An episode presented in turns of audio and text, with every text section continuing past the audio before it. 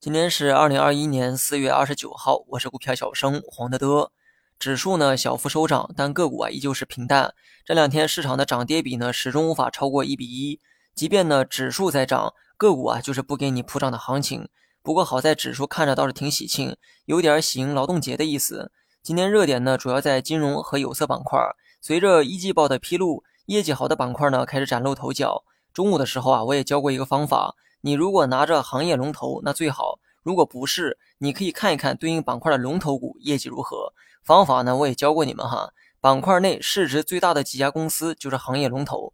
很多软件呢也有通过这个市值排序的功能，把这些龙头股啊业绩呢刷一遍。看看年报和一季报表现如何。如果龙头股啊业绩呢有保障，那么你手里对应的票子也就有喝汤的机会。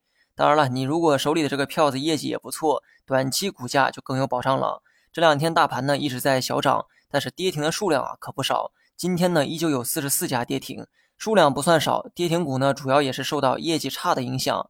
那么这个呢也同样衍生出了一个问题哈，那就是投机的风险。投资和投机，我当然倡导大家去做投资，但我也清楚多数散户还是投机为主。我并不反对去投机，但我希望投机也能看一看时间窗口，一些敏感的时间点，你尽量避免去投机。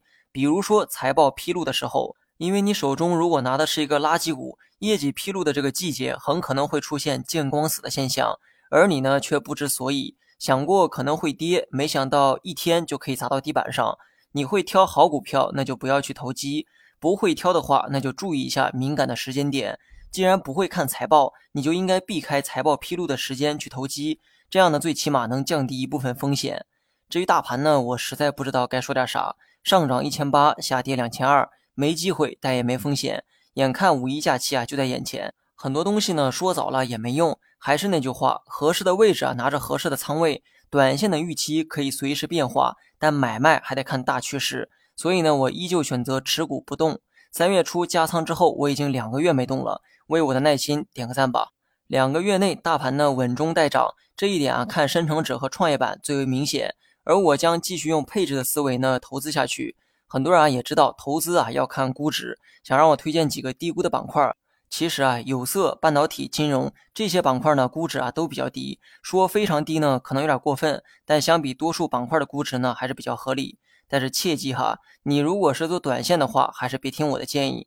尤其是像金融股，估值呢虽低，但短期趋势还在下行，保不齐哪天再往下跌，你就忍不住了。我刚炒股的时候，最常问自己的话就是投资还是投机？这句话你们不妨呢也常问问自己。好了，以上全部内容，下期同一时间。再见。